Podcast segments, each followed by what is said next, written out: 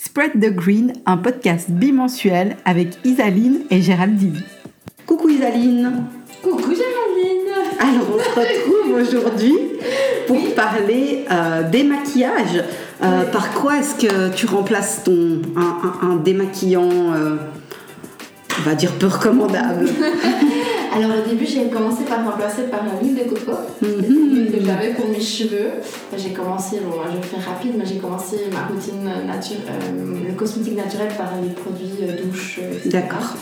Donc du coup je me suis dit ben, on va remplacer ça par euh, l'huile que j'ai à la maison.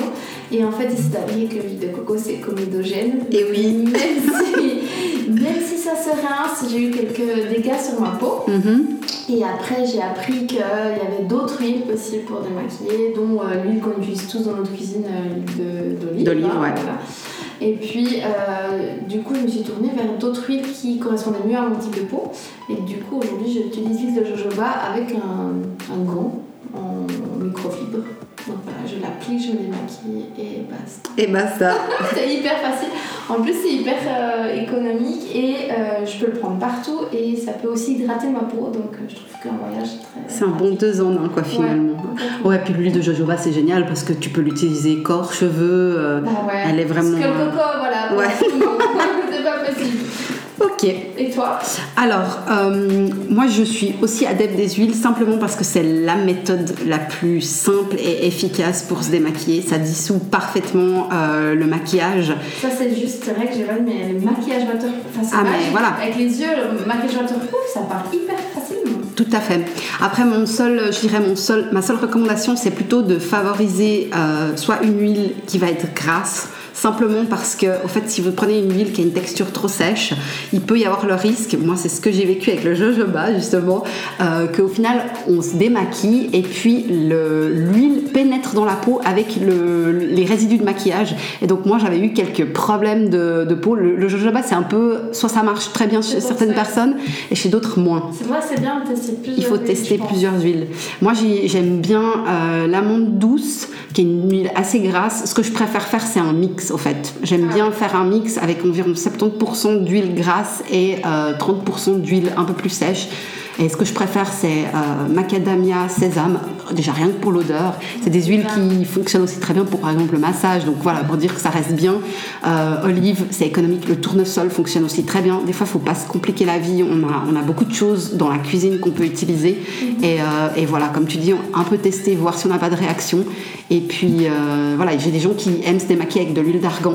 Pas de problème, mais c'est une huile qui est super chère. Donc, c'est dommage de potentiellement la, la rincer. Bien sûr que quand vous démaquillez à l'huile, vous vous rincez le visage. Oui, puis nettoie, c'est une chose qu'on va parler après. Exactement. Mais du coup, c'est quoi les huiles sèches?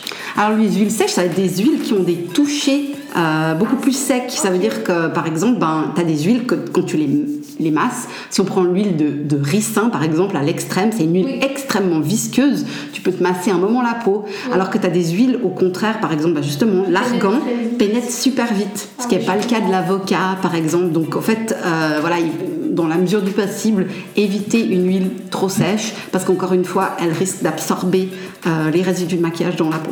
Après, j'ai une petite question dans la question, ce qu'on fait pas d'habitude, mais c'est pas grave. C'est vas-y. C'est qu'on trouve les huiles végétales Alors, euh, on peut les trouver à passablement d'endroits. Il y a de plus en plus d'épiceries vrac qui les proposent en vrac, en tout cas pour les basiques.